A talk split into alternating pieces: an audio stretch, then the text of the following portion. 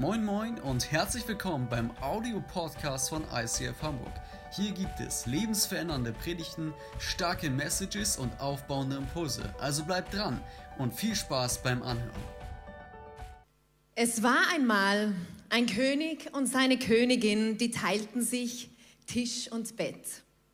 Sie waren so schwarz wie tiefste Nacht und lebten auf einem Brett. Denn sie waren Teil von einem Spiel und wussten nichts davon. Der Schachkönig und die Schachkönigin, ich glaube, ihr ahnt es schon. Der Schachkönig war ein wenig fett.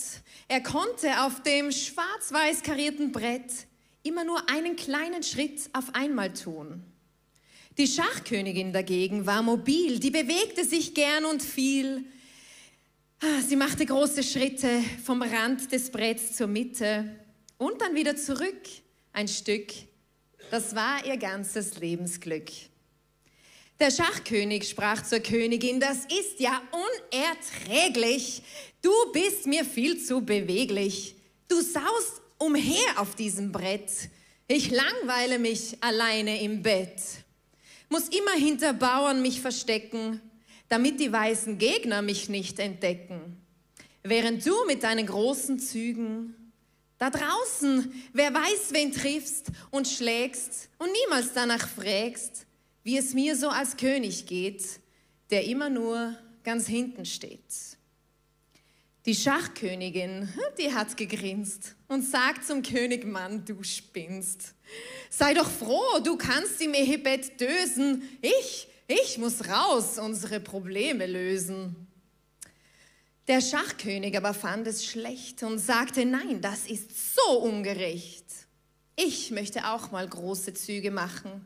Du weißt nicht, wie die Bauern lachen, wenn ich wie ein Pantoffelheld gerade mal ein einziges Feld ziehen darf, während du da draußen um dich schlägst und dich ganz frei, so wie du willst, bewegst. Nein, heute, heute ist soweit. Ich sorge für Gerechtigkeit. Ich will genau wie du jetzt leben und auf dem Schachbrett alles geben. Und mich frei bewegen, weil ich bin König. Mich kümmern die Bedenken wenig. Ab heute ziehe ich kreuz und quer in Riesenschritten, so wie du, am Brett umher. Ich ziehe hinaus und will am Schachbrett wandern. Das ist gerecht, wenn ich gleiche Freiheit habe wie ihr anderen. Gerechtigkeit in meinem Reich. Das heißt, wir sind jetzt alle gleich. So sprach der König und er zwängte sich zwischen seinen Bauern durch und drängte mit seiner seine ganze schwarze Königleibesfülle nach vorn auf das Brett noch zwei, drei Schritte, dann stand er frei und ungeschützt ganz in der Mitte. Dort dachte er sich, oh, gar nicht schlecht. Ja, das ist wirklich voll gerecht, dass ich jetzt endlich frei hier lebe und mich am Schachbrett so wie alle anderen frei bewege. Und während er noch glücklich steht, und die Gerechtigkeit ihm so durchs Leben weht, da kommt ein weißer Turm herüber und sagt zu ihm, Hallo, mein Lieber. In diesem Spiel sind Sie zwar König, aber jederzeit gefährdet. Darum wäre es gescheit, wenn Sie statt falscher Gerechtigkeit nach Schutz und Gnade streben. Das rettet dann Ihr Leben. Doch heute muss ich Ihnen sagen, Verzeihung, aber ich werde sie jetzt schlagen. Schachmatt, Game Over, tut mir leid. Das ist der Preis für die totale Gerechtigkeit. Es war ja nur ein Spiel. Der König hat es überlebt. Und als er dann recht kleinlaut vor seiner Königin steht, da fragt er sie, wie kann es das geben? Du kannst am Schachbrett ziehen und überleben und ich, wenn ich dasselbe mache, ich werde geschlagen und lieg flach und fühle mich tagelang noch schlecht. Das ist doch wirklich ungerecht. Die Königin, die lächelt weise und sagt zu ihrem König leise, mein Lieber, du siehst in unserem Reich, da sind eben doch nicht alle gleich. Der Turm, der Läufer und auch wir zwei haben ganz unterschiedliche Aufgaben und haben auch verschiedene Pflichten, nach denen sich dann unsere Rechte richten. Der Spieler setzt uns in dem Spiel so ein, dass er erreicht sein Ziel. Gerechtigkeit heißt für ihn dann, weil jeder von uns etwas anderes kann, dass alle passend zu ihren Gaben auch ganz individuelle Möglichkeiten haben. Schau, König, deine Stärke ist, dass du in diesem Spiel bis ganz zum Schluss am Leben bist. Und endet auf dem Brett dein Leben, dann kann sich auch kein anderer mehr bewegen.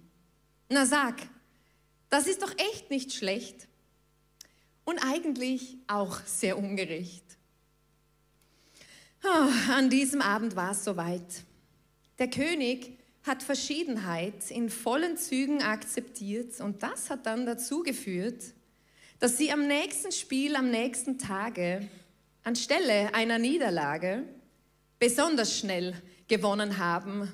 Ich will zum Abschluss eines sagen. Die wirkliche Gerechtigkeit sieht dich in deiner Einzigartigkeit und bietet dir, wenn du sie lasst, die Rettung und ein Leben an, das ganz genau zu deiner Lebenswahrheit passt.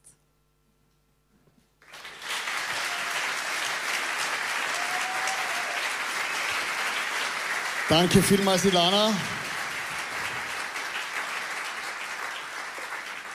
Es freut uns, dass wir gemeinsam heute hier sein dürfen. Wir sind beide die Pastoren vom ICF, wie der andere gesagt hat, in Wien und in Österreich. Und wir sind heute hier mit unserem Team, also das ganze Celebration Team. Die wichtigsten Leute, die es im ICF Wien gibt, haben wir mitgebracht, äh, weil wir äh, wissen, dass euer Pastor, der Andi und die Tina, das ist ja der super Andi und die super Tina, die können alles alleine. Also haben wir gedacht, wir machen mal hier ein schönes Wochenende in, in Hamburg und äh, lassen sie in Wien alleine. Die können ja alles. Die können ja singen, Musical, Pastor, Super Leute. Nee, es freut uns riesig, dass wir hier sein dürfen in Hamburg. Äh, ich war schon mal vor vielen Jahren in Hamburg und wir waren gestern ein bisschen unterwegs hier und es ist richtig, richtig, richtig cool. Und ich habe herausgefunden, dass es ja gar nicht so selbstverständlich ist, wenn man in Hamburg ist, dass äh, hier Österreicher sind. Hat jemand zu mir gesagt, na, es gibt ganz wenig von euch hier und weil bei uns gibt es ja ganz viel von euch. äh, also ähm, Weihnachtsmarkt, also Hamburg ist gefühlt ja im Vergleich zu Wien leer. Und hat die Lana gesagt, ja, die sind halt alle bei uns. Und, und im, Sommer, im Sommer fahrt ihr immer durch. Kennt ihr das, oder? Also du fährst vom Norden runter, da kommt Bayern, denkst, ah, da geht noch. Und dann fährst du durch Österreich, denkst, warum fahren wir eigentlich weiter? Ist so schön hier. Und dann stehst du im Stau.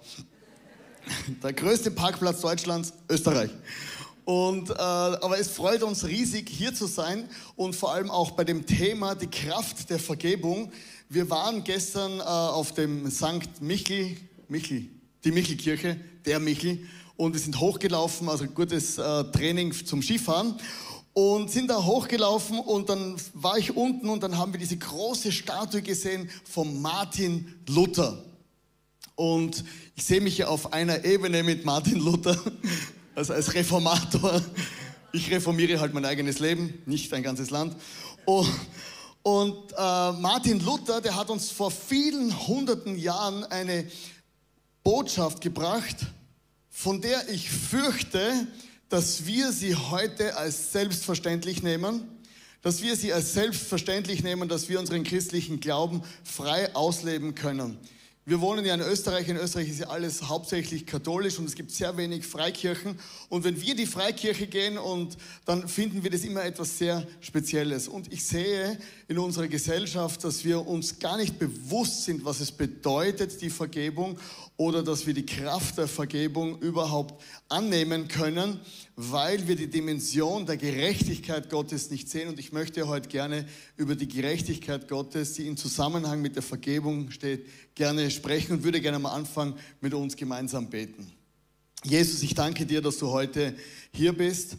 Danke, dass du zu Hause an der Online-Community bist und dass du heute zu uns redest. Und ich bitte dich, Vater im Himmel, dass wir in den nächsten Minuten erkennen, was du für einen außergewöhnlichen Plan für unser Leben hast. Und ich danke, dass wir erkennen dürfen, dass du, dass die, die Vergebung unendlich viel größer ist, wie wir es manchmal uns bewusst sind. Amen.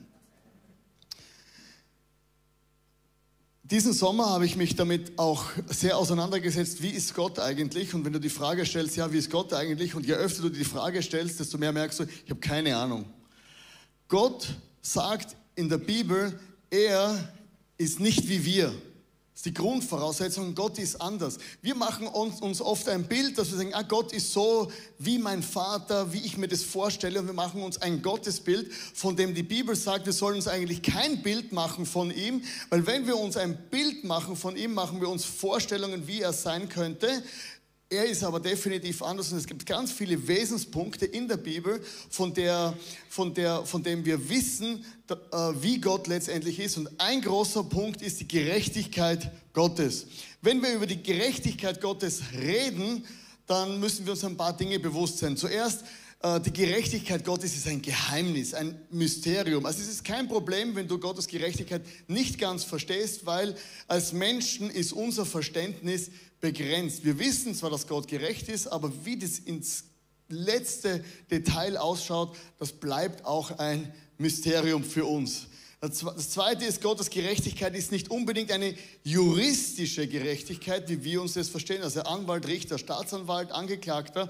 Es ist nicht so, dass es immer einen, einen, einen, äh, einen, einen, Stellver einen Schuldigen gibt. Also es gibt immer einen Schuldigen, aber es gibt zum Beispiel nicht die stellvertretende Strafe in der Juristik, wie es bei der Gerechtigkeit Gottes gibt. Gottes Gerechtigkeit hat nichts mit Fairness zu tun. Gott ist nicht fair. Hm. Wenn du dir zum Beispiel sagst, wenn ein Philanthrop, ein Mensch, der Gutes tut, der viel spendet und sein ganzes Leben viele gute Dinge tut, aber nicht an Jesus glaubt und letztendlich in die Hölle kommt, auf der anderen Seite der Nazi-Kriegsverbrecher, der Hunderte und Tausende Menschen zu Tode gefoltert hat, kurz vor seinem Tod noch äh, sich zu, zum Glauben an Jesus bekehrt und der kommt dann in den Himmel, das ist aus unserer Sicht nicht fair, aber vor Gott gerecht. Gottes Gerechtigkeit ist in erster Linie eine Beziehungsgerechtigkeit. Und es ist ganz wichtig, dass wir wissen, das ist, äh, dass wir wissen, es geht um eine Beziehungsgerechtigkeit.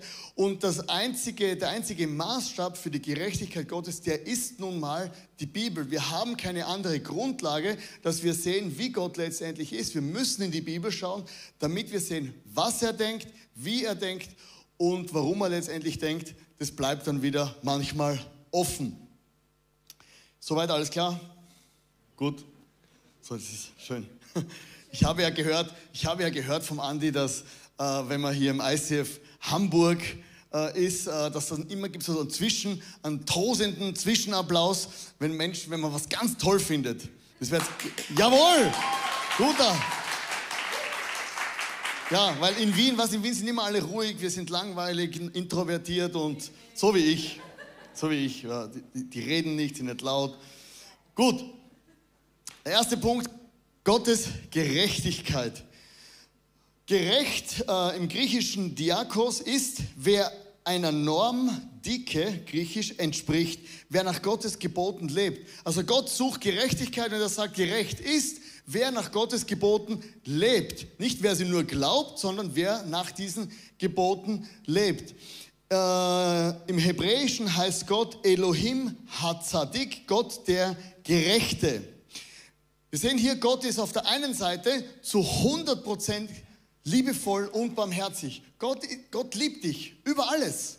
Gott liebt uns über alles und er ist zu 100 Prozent diese eine Eigenschaft. Aber was wir oft nicht in unseren Kopf reinbekommen, ist, dass Gott 100 Prozent Liebe sein kann, aber auch 100 Prozent Gerechtigkeit. Der gleiche Gott, der dich zu 100 Prozent liebt, sagt auch zu 100 Prozent, dass er gerecht ist und Sünde bestrafen muss, ausnahmslos.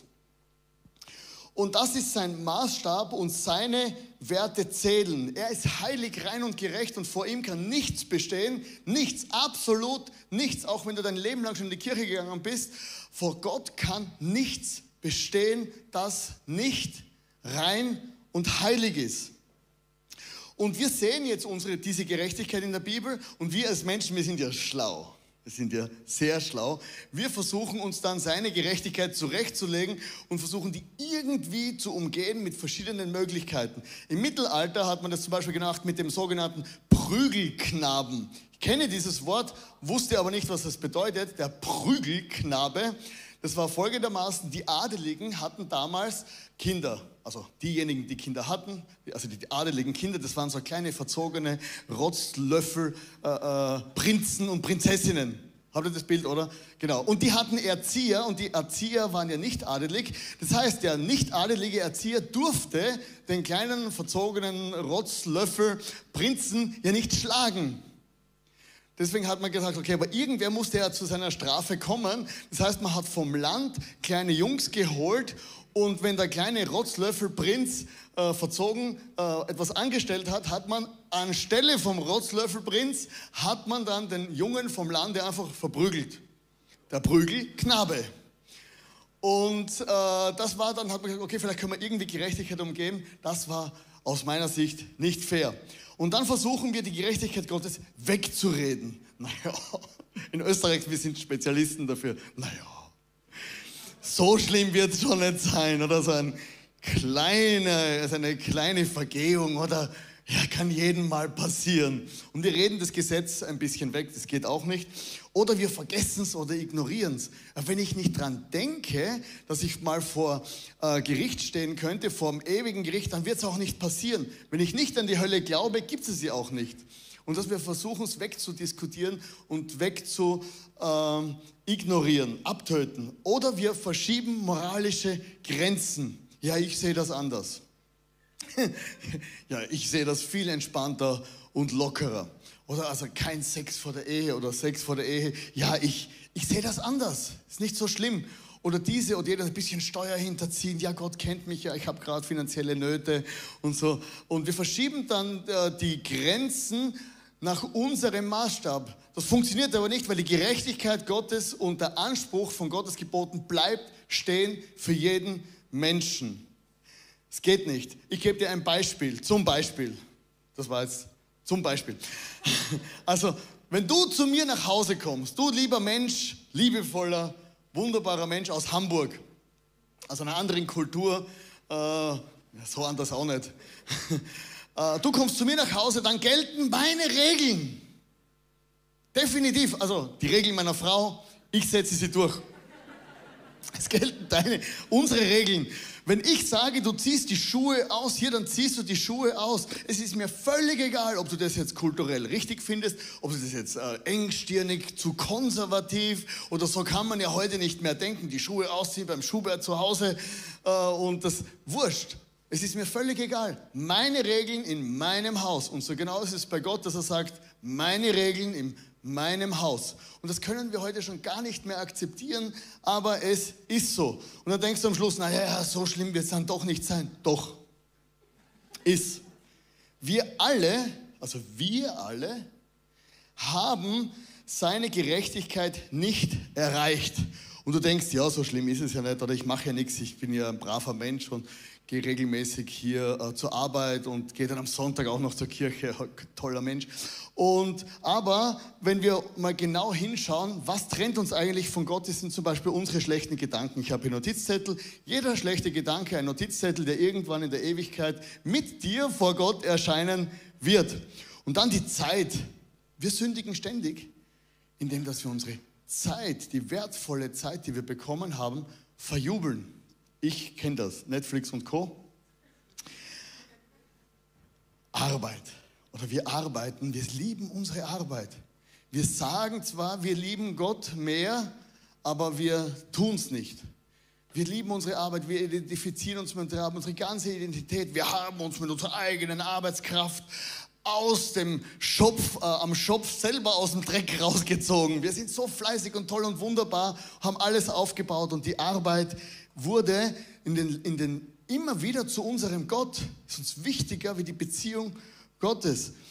Oder wir ehren unsere Eltern nicht. Oder dann das liebe Geld. Wir sind geizig. Wenn wir nicht geizig sind, dann machen wir uns Sorgen, dass wir zu wenig haben. Also wenn wir nichts haben, machen wir uns Sorgen, dass weniger werden könnte. Wenn wir was haben, machen wir uns Sorgen, dass es weg sein könnte. Und wir haben ständig Probleme mit Geld. Alles dreht sich um Geld.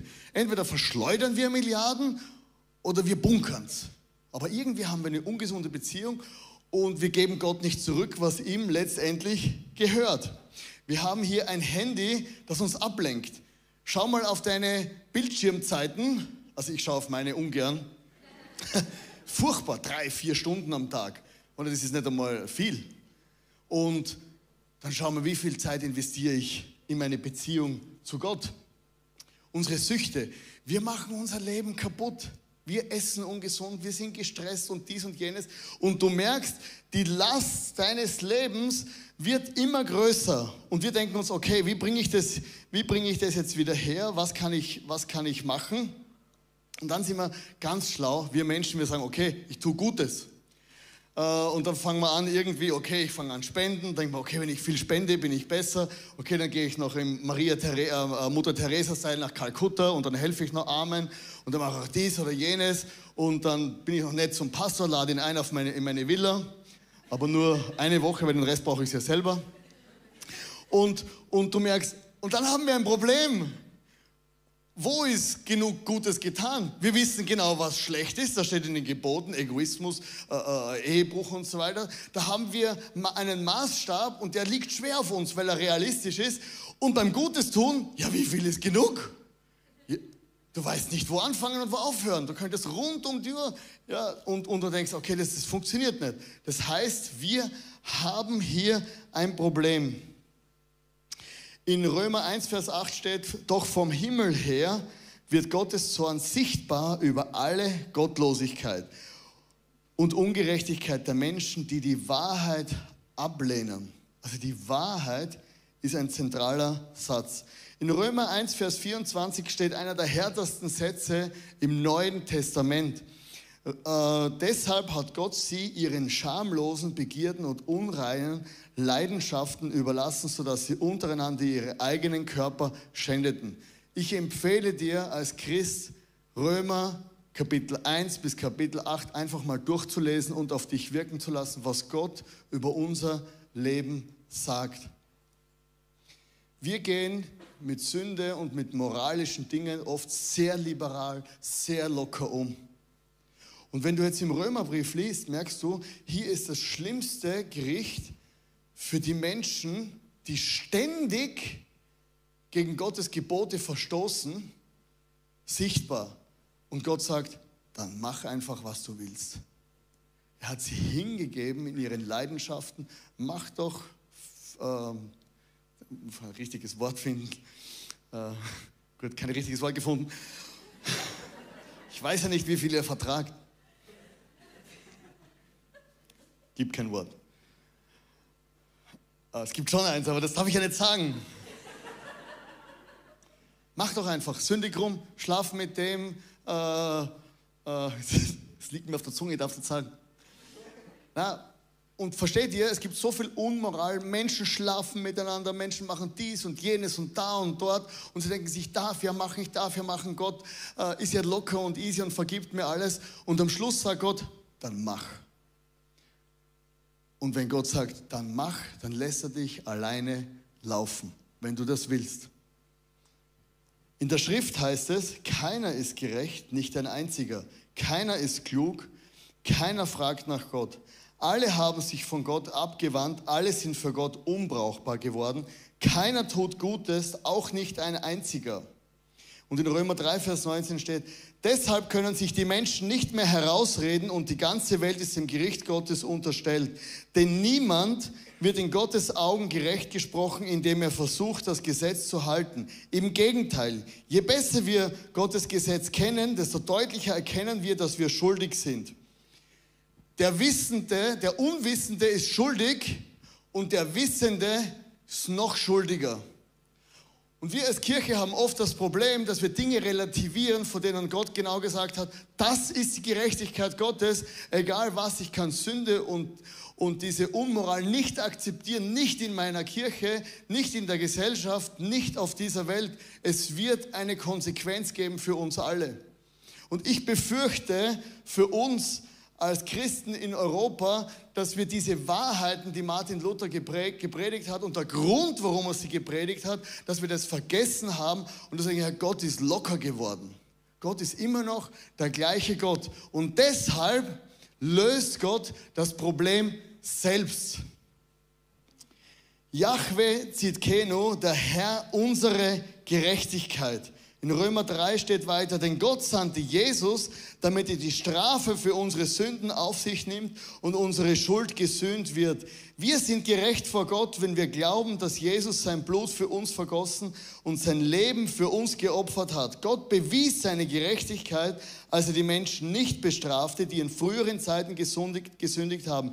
Er handelte so, weil er Geduld mit ihnen hatte und er ist auch jetzt in dieser Zeit vollkommen gerecht, indem er die für gerecht erklärt, die an Jesus glauben. Jesus wurde das, was wir sind, damit wir sein können, was er ist.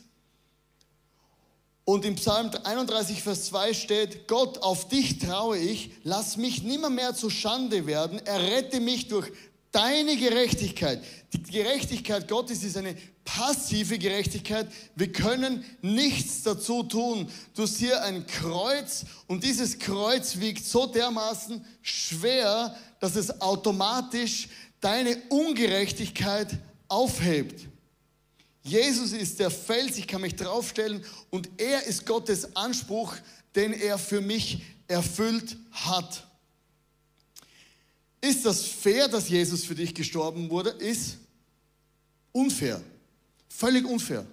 Völlig unfair, weil wir haben es nicht verdient.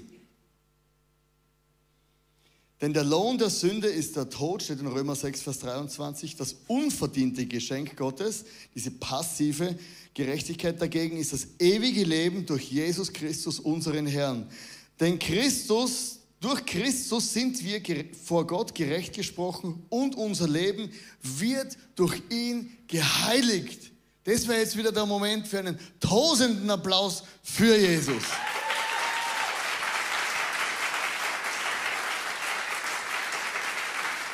Und wir müssen uns immer, wir müssen immer wieder zurückkommen zu dem Punkt, ja, warum ist eigentlich dieser Jesus gestorben? Das war nicht irgendwie nur Weihnachten, dass wir uns Geschenke geben können, sondern die Tragweite ist, dass wir gerettet sind tatsächlich vor dem ewigen Tod. Wenn du heute das erste Mal zuschaust oder das erste Mal hier bist, das gilt für dich, dass du eine Chance hast in der Zukunft, eine Chance hast auf ein Leben in Frieden oder eine Chance hast, dass du vor Gott gerecht erklärt wirst. Auch als Christ, vielleicht hast du versagt und du merkst ständig, ich schaffe es nicht. Jesus hat es für dich geschafft. Aber trotzdem können wir nicht einfach sagen, easy, ich kann leben, wie ich will, sondern wir dürfen jetzt frei leben. Und wie soll ich jetzt damit umgehen? Wie soll ich mein Leben gestalten aufgrund dieser gewaltigen Tatsache? Das wird uns die Elana erklären.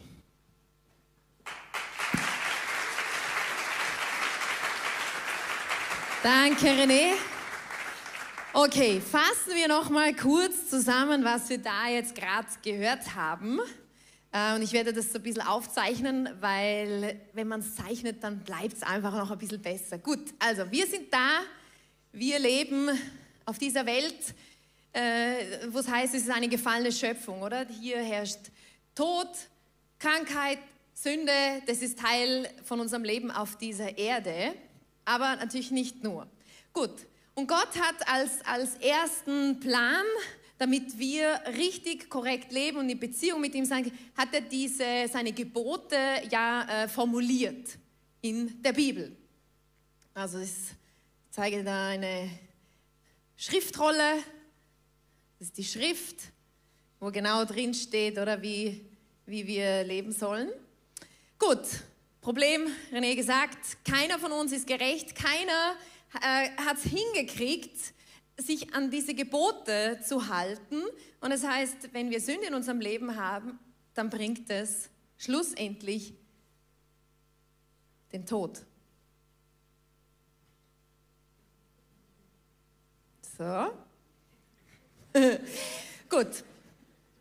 Also, Die erste, der erste Rettungsanker, den Gott äh, den Menschen äh, gegeben hat, nein, nicht Rettungsanker, der ersten Rettungsring, oder? Haltet euch an die Gebote, dann bist du gerecht. Äh, äh, nicht funktioniert. Gott findet selber eine Lösung. Er hat die Welt so sehr geliebt, dass er seinen einzigen Sohn gab, der am Kreuz für dich und für mich gestorben ist und alle, die an ihn glauben, kriegen dieses Geschenk vom ewigen Leben. Also, zweiter Bund, neue Rettung durch, nicht Einhalten von Geboten, durch Glauben. Durch Glauben.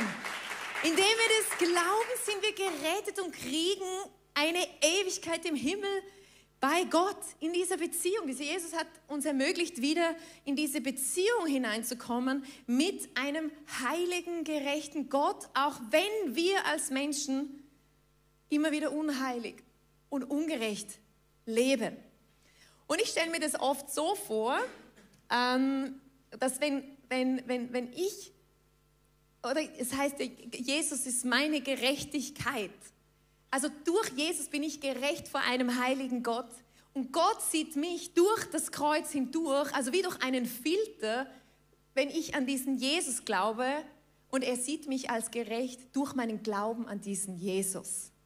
Wow, äh, das ist mindblowing. Gut, jetzt stellen sich aber zwei Fragen, äh, die ich auch immer, mit denen wir immer wieder konfrontiert sind, oder? Weil wir Menschen ja eben, wie gesagt, wir suchen immer irgendwelche irgendwelche Wege. Frage 1. Okay, wenn's ja, wenn ja Jesus alles bezahlt hat, sein Tod war schrecklich. An, am, am Kreuz wurde sichtbar, wie schrecklich Sünde ist. Das heißt, Sünde ist zerstörerisch, sie ist hässlich, sie ist grausam und sie bringt den Tod.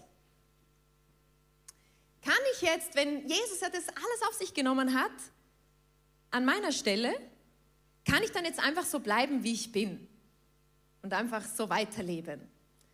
Nein. Römer 6 steht, das sei ferne natürlich nicht. Ausrufezeichen. Warum? Wenn wir wirklich glauben, dass Jesus das für uns getan hat, dann heißt es, dieser Heilige Geist, nachdem Jesus in den Himmel aufgefahren, dieser Heilige Geist kommt in unser Leben und wohnt in uns. Und dieser Heilige Geist, durch den können wir Beziehung haben mit Gott und der bewirkt Dinge in uns. Also echter Glaube verändert. Sonst ist es kein echter Glaube. Also das bedeutet nicht, ich, ich, ich kann nicht so bleiben, wie ich bin, sondern ich werde nicht so bleiben, wie ich jetzt bin, weil der Heilige Geist in mir und durch mich wirkt. Zum Beispiel äh, da steht im Galater, dass er Früchte des Geistes wirkt. Das sind äh, Dinge, die sich auswirken in Liebe zu Menschen, in Sanftmut, in Selbstbeherrschung etc. etc. Kannst du selber nachlesen. Also ich werde nicht so bleiben, wenn ich wirklich an diesen Jesus glaube und in Beziehung mit ihm lebe. Das wird Auswirkungen haben in meinem ganzen Sein. Das war das Erste. Dann die zweite Frage, die sich stellt, ja gut, wenn Jesus alle Sünde auf sich genommen hat, kann ich dann einfach weiter sündigen. Weil es heißt ja, meine vergangenen, meine, meine jetzigen und meine zukünftigen Sünden sind mir durch Jesus vergeben. Nein, das sei ferne natürlich nicht. Weil als allererstes, warum? Warum nicht? Wie gesagt, wir haben am Kreuz gesehen, wie schrecklich Sünde ist und was sie meinem geliebten Jesus angetan hat. Er musste einen schrecklichen Tod sterben. Er hat einen ganz, ganz teuren Preis bezahlt für deine und für meine Rettung. Ich habe gedacht, okay, was gibt es für ein Beispiel, dass wir das so richtig verstehen? Und ich versucht, ein Bild zu nehmen, das auch die Männer abholt, nicht nur uns Frauen. Okay, stell dir vor, ich kriege völlig unverdient oh, ein unglaublich teures Auto geschenkt. Ein Tesla oder so. Oder ein Maserati. Maserati ist besser. Ein Maserati, ja, den hätte ich gerne. Stell dir vor, jemand schenkt den mir einfach so unverdient. Ich habe nicht verdient, dieses Auto zu bekommen. Und ich denke mir, ja, cool, ist eine Karre. Und ich fahre mit dem durch den Wald, durch den Schlamm. Bei McDonald's hole ich mir ein Happy Meal, hau den ganzen Müll ins Auto. Und von Zeit zu Zeit bringe ich ihn halt wieder zum Schenker und sage, könntest du mir bitte wieder reinigen? Und er sieht, wie, wie ich sein teuer gekauftes äh, Geschenk behandle und er reinigt es mir. Aber ich denke mir, oh meine Güte, was ist das für eine Haltung mir gegenüber? Also ich ihm gegenüber. Und genauso ist es, Jesus hat am, am Kreuz teuer bezahlt. Und deswegen möchte ich auch diese Haltung haben, das war kein billiges Geschenk. Es ist ein Geschenk, aber es war kein billiges. Und ich möchte das nicht gering schätzen.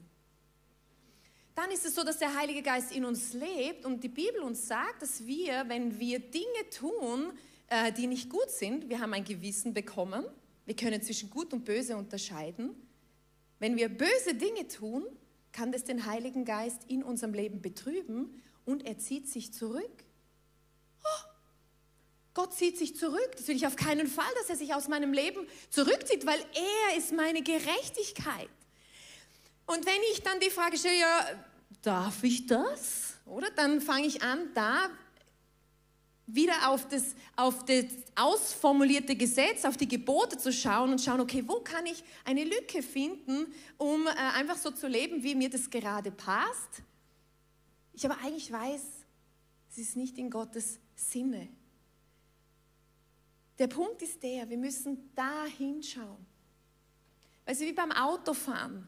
Da, das hast du sicher, wenn du einen Führerschein hast, auch in deiner Fahrschule gelernt. Oder da, wo wir hinschauen, da fahren wir hin.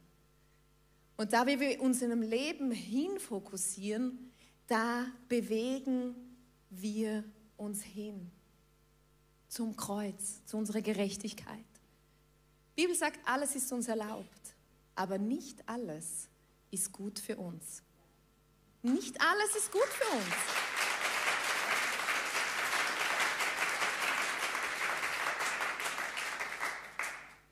nicht alles ist gut. Und es gibt ja dann immer wieder, oder, die, die, die, die, die ganz, äh, die, die, sagen, äh, ja gut, wie, wie weit kann ich gehen? Ist es möglich, dass ich diese Rettung, wenn ich sie einmal erfahren habe in meinem Leben, dass ich sie verliere?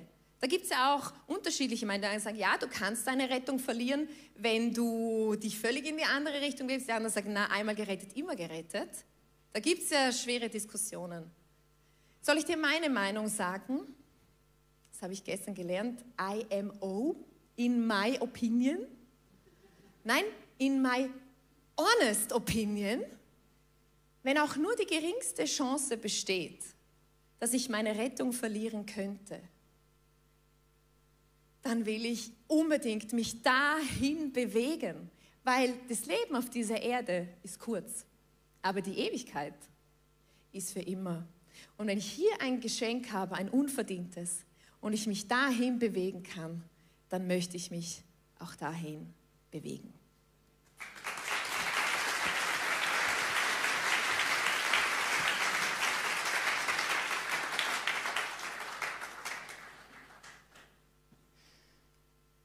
Ich habe mich entschieden zu leben, bis ich tot bin.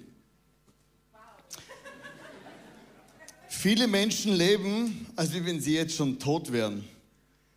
Und ich, und ich glaube, das, was Jesus am Kreuz getan hat, hat einen Sinn, damit wir nicht nur in der Ewigkeit leben, sondern das ewige Leben fängt heute an.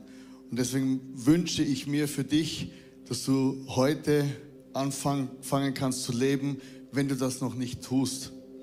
Darf ich dich bitten, gemeinsam mit mir aufzustehen? In Römer 7, Vers 4 steht, jetzt gehört ihr dem, der von den Toten auferstand und könnt gute Frucht bringen, das heißt gute Taten für Gott. Auf der Grundlage von dem, was wir gehört haben, bekommen unsere Taten plötzlich Gewicht. Du musst nicht mehr etwas tun, damit du vor Gott besser dastehst, sondern du kannst etwas für Gott tun, weil du besser dastehst. Du kannst anderen Menschen von dieser Liebe erzählen. Du kannst einfach heute durch den Glauben an ihn deine Lasten loswerden. Dieser Jesus möchte dein Leben ausgleichen und er möchte dir echtes Leben geben. Und du kannst es in einem einfachen Gebet machen. Vielleicht sind die guten Taten für dich letztendlich ähm, einfach in die Kirche kommen. Vielleicht ist es dein Teil. Vielleicht ist es dein Teil, tatsächlich ein Missionar zu werden, ein Prediger, jemand, der Gutes tut, jemand, der regelmäßig auf die Reeperbahn geht, um Menschen dort begegnet, jemand, der einfach seinem Nachbarn hilft, vielleicht jemand, der viel Geld spendet. Keine Ahnung, was deine Möglichkeiten sind in deinem Leben, deine Zeit, deine Ressourcen, wie auch immer. Aber lass es nicht so, dass du einfach nur in deinem Leben dahin vegetierst mit der Tatsache, dass dieser Jesus sein Leben und sein, seine Zeit und alles für dich geopfert hat. Mein Gebet heute für uns ist, für mich zuerst, dass Gott mich in seiner Liebe erfasst und dass dieses Feuer dieses Evangeliums neu brennt. Ich bin jetzt 30 Jahre gläubig und das Schlimmste, das ich die letzten 30 Jahre gesehen habe, ist Christen, die tot leben. Christen, die diese Botschaft, diese Message von Luther, vom Römerbrief, von Paulus nicht mehr bewegt. Ein trauriges Leben. Ich möchte kein trauriges Leben, weder für mich noch für dich. Jeder Tag bis an mein Lebensende möchte ich brennen für diesen Jesus mit allem, was ich bin, was ich habe, was ich kann und dann gehe. Und das ist mein Gebet heute für dich. Lass uns gemeinsam einfach unsere Augen zumachen, auch zu Hause, online, egal wo du bist. Und wenn du Jesus noch nie in deinem Leben aufgenommen hast, dann nimm ihn heute einfach auf und sag, Jesus, vergib mir, komm in mein Leben. Wenn du ein selbstgerechtes Leben lebst oder wenn du denkst, du könntest mit Sünde spielen, du kannst einfach irgendwie äh, die Partner wechseln wie die Unterwäsche, wenn du denkst, du kannst dir Filme anschauen und es hat keine Konsequenzen als Christ, dann möchte ich dich einladen, heute dein Leben in Ordnung zu bringen und genau auf diesen Jesus wieder zu schauen, dass er dein Leben ausfüllen kann.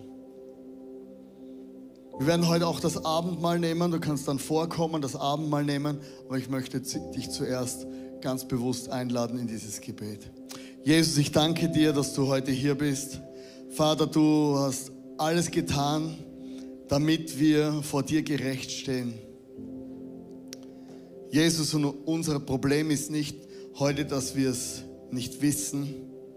Jesus, es gibt so viele Bereiche in unserem Leben, wie der Worshipper vorher gesagt hat, wo wir einfach unsere Tür nicht aufgemacht haben. Und ich bitte dich, Vater, um Vergebung.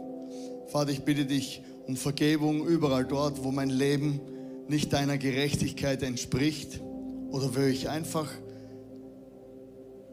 das vergessen habe, was das für ein unglaubliches Geschenk ist. Jesus, ich bete für uns alle hier, dass Weihnachten unser Herz brennt wie bei den ersten Jüngern damals, dass unser Herz brennt für dich von der Leidenschaft, dass wir sehen, es ist deine, deine Stimme, die in uns reinleuchtet, deine Stimme, die uns auf den rechten Weg bringt, deine Stimme, die uns wirklich erfüllt. Es ist deine Stimme, die uns, die uns anspornt, Jesus. Ich danke dir für die Männer und Frauen, die vor uns den Glauben gelebt haben und sogar bis an den Tod gegangen sind, damit sie die Nachricht von, der Gerecht, von deiner Gerechtigkeit uns weitergeben können. Und ich bitte dich, Vater, dass du uns als Kirche hier in Hamburg, Jesus, in Europa, in Deutschland, in Österreich, in der Schweiz, dass du uns erschütterst neu und dass diese, diese Predigt von deiner Liebe für uns Menschen unsere ganze Gegend erreicht, Jesus, dort, wo wir sind. Und ich danke dir, Vater, dass du jetzt einfach in diesem Abendmahl in unserem Herzen was Außergewöhnliches tust, was nur du tun kannst. Amen.